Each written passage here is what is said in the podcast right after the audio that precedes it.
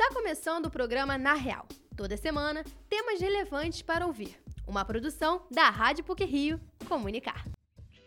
A diversidade religiosa aposta na possibilidade de convivência pacífica entre as diferentes religiões. Se caracteriza por grupos religiosos diferenciados coexistindo no mesmo espaço social. Esse tema é um dos destaques do Na Real de hoje. Vamos falar também sobre a influência das cores na vida das pessoas. Você sabia que determinadas cores podem favorecer o surgimento de ansiedade ou depressão? Daqui a pouco vamos entender melhor isso. Fique com a gente.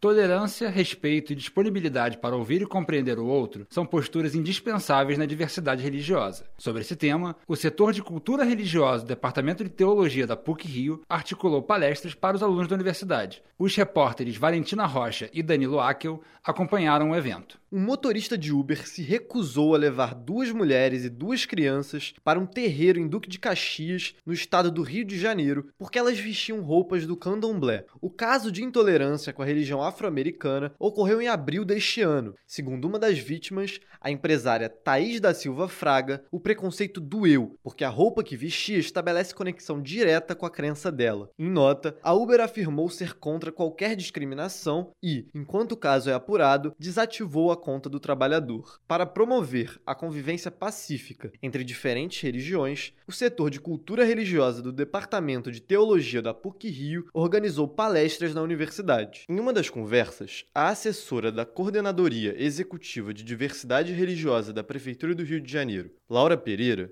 disse que estranhar crenças diferentes é comum, ainda mais em cidades com gente de todo canto do mundo. Para ela e para a legislação brasileira, o crime começa quando alguém agride a diversidade alheia, seja por palavras ou por outras ações. Pregar a palavra faz parte de algumas culturas religiosas, mas tentar expandir a fé é diferente de diminuir ou negar a crença do outro, como explica Laura. Não existe um direito maior que o outro. Não existe hierarquia entre os direitos fundamentais. Todos são fundamentais. O proselitismo, ótimo. O Estado realmente não tem que se meter nessa questão das religiões que têm isso como um fundamento. Mas você chegar e dizer, porque eu vem para mim, porque o outro e o outro não, aquilo ali, isso não pode.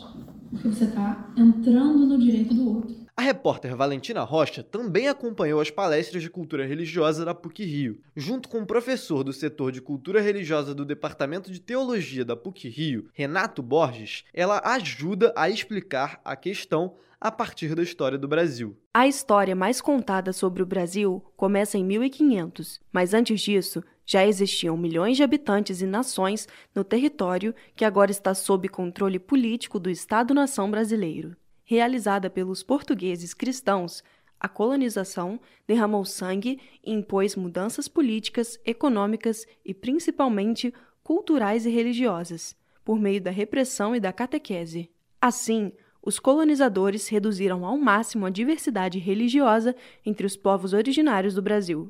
Muitas religiões africanas de povos iorubás foram trazidas para o Brasil durante o período de escravidão em que pessoas africanas eram sequestradas e levadas à força para o país. Do começo da colonização até o final do século XIX, a religião oficial do Estado brasileiro era o catolicismo. Outras religiões eram proibidas e perseguidas. Só com a instauração da República, o país se torna, por lei, um Estado laico. O professor Renato Borges, do setor de cultura religiosa do Departamento de Teologia da PUC Rio, explica como se deu esse processo. No período imperial, a gente pode dizer que começa ali aos poucos uma certa flexibilização com a independência do Brasil, né, em 1822. E logo dois anos depois, a Constituição eh, vai garantir liberdade religiosa para todo cidadão. Mas vai ser no período republicano, com a proclamação da República em 1889, que a gente vai ter de fato a separação entre igreja e Estado, perdendo o catolicismo o seu status de religião oficial do Estado brasileiro. Por causa do histórico de repressão a outras religiões, notícias como a do motorista de Uber que se recusou a transportar praticantes do candomblé ainda são recorrentes. O respeito à diversidade religiosa pode ser promovido através da conscientização da população e por meio de políticas públicas. Desde janeiro de 1989, a intolerância religiosa é crime previsto pela Lei 7.716. Você pode denunciar casos de intolerância religiosa através do Disque 100. Danilo Akel e Valentina Rocha para o Na Real. O cérebro percebe a cor através de estímulos elétricos recebidos pela retina. Vamos saber de que forma que as cores impactam o dia a dia das pessoas nessa reportagem de Maria Mariana Braga. Com três perguntas simples, a escritora e cientista social alemã Eva Eller deu início a uma das obras mais importantes para se entender o efeito das cores na mente humana. Formada em Sociologia e Psicologia pela Universidade de Berlim, Eva entrevistou cerca de 2 mil homens e mulheres entre 14 e 97 anos na Alemanha. As perguntas foram: quais cores os participantes associavam com certas palavras, suas cores favoritas e quais não gostavam. A pesquisa deu origem ao livro Psicologia das Cores, publicado pela primeira vez em 2004. As cores têm a habilidade de despertarem sentimentos e trazerem memórias à tona. Os efeitos psicológicos são levados em consideração na produção de peças da comunicação audiovisual, de roupas, na decoração de um ambiente e até na hora de pensar na construção de uma imagem pessoal. Os efeitos causados pela coloração podem ser positivos, como trazer tranquilidade e alegria, ou podem favorecer o aparecimento de condições como ansiedade e depressão, por exemplo. A coordenadora e professora do curso de design do Centro Universitário de Volta Redonda e egressa do mestrado e doutorado em design na PUC Rio, Aline Botelho, conta sobre o processo criativo de ambientes quando o efeito das cores é levado em consideração tem um, um, efeito que eu, eu brinco um pouco que é uma mensagem meio que subliminar. Então tem cores que tendem a deixar a gente mais angustiada, tem cores que deixam a gente mais enérgico. Então vamos supor, se eu estou fazendo um hospital, normalmente a gente não pode usar uma cor muito forte. A gente não pode usar uma cor que vai deixar a pessoa agitada. Eu uso um verde, um branco para o hospital, mas eu não posso botar um verde neon é um verde mais pálido, mais para o tom pastel, são cores mais pastéis, porque são tonalidades que involuntariamente passam essa sensação de calmaria para gente. Aline destaca que o estilo de vida e jornada pessoal de quem vai usar o ambiente também deve ser levado em consideração. Mas eu acho que o ponto principal que a gente tem que ter é sempre um, uma, uma parte de imersão e empatia com o público. Tentar entender o contexto desse público, tentar entender gostos, associações afetivas com determinada cor, porque às vezes a pessoa tem uma, uma experiência negativa com aquela cor. Então a gente precisa entender a relação afetiva emocional, as experiências anteriores que as pessoas têm com a cor o cérebro percebe as cores através de estímulos elétricos recebidos pela retina, que funcionam como ondas que são responsáveis por causar reações positivas ou negativas como explica o professor do Departamento de Arte e Design da PUC-Rio, Cláudio Werneck. A cor é a, é a porta de entrada para qualquer coisa que você vai observar. Né? A primeira coisa que vai desencadear todo o processo no teu cérebro vai ser abordado pela cor. Então a cor tem esse papel de ser o abre-alas, né? ser o cartão de visitas é, daquela, daquele material. Assim, é um sentido que a gente vai observar pelo, através da visão que vai desencadear em você algumas sensações. Então, um trabalho com cor bem feito vai colocar você já dentro daquele ambiente que eu quero que a pessoa que está observando, meu público-alvo, meu consumidor, enfim, ele vai perceber exatamente aquilo que, que eu pré-estabeleci que aquela peça teria que, que falar. Tá? Então a cor tem esse poder que, quando bem aplicado, vai ajudar a direcionar o olhar, vai ajudar a direcionar a leitura. Os efeitos não estão limitados à aplicação da cor em ambiente e ao seu papel na comunicação audiovisual. A coloração de tudo que se consegue ver pode despertar um sentimento. Maria Mariana Braga para o Na Real.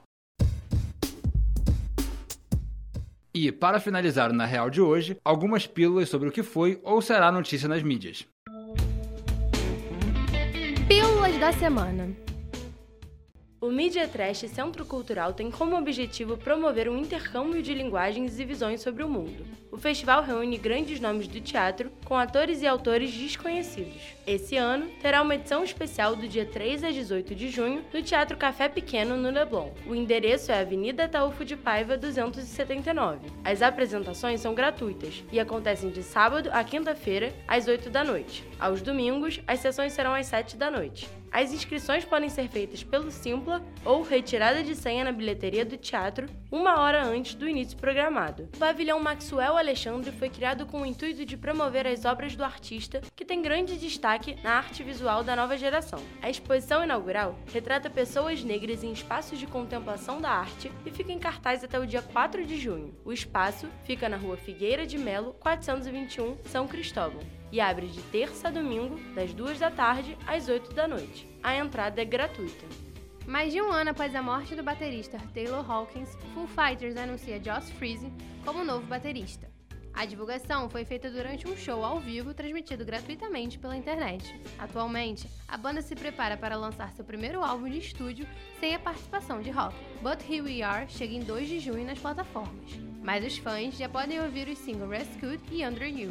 O Festival Mita acontece nesse sábado, dia 27, e domingo, dia 28, no Rio de Janeiro, no Jockey Club. O endereço é Praça Santos Dumont, 31. O evento anunciou Lana Del Rey, Florence and the Machine, The Mars Volta, entre outros nomes internacionais. Dentre os artistas nacionais estão confirmados Jorge Benjor, Jonga com BK, Planet Ramp com Tropiquilas, NX0 e Capital Inicial. A abertura dos portões é às 11 da manhã e os shows começam a partir de meio-dia. Os ingressos estão à venda no site eventim.com.br e para menores de 16 anos é obrigatória a presença de um responsável legal.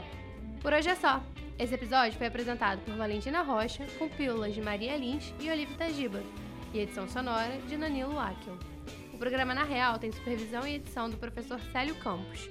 Lembramos que a Rádio PUC faz parte do Comunicar, cuja coordenação é da professora Cristina Bravo. Até a próxima semana!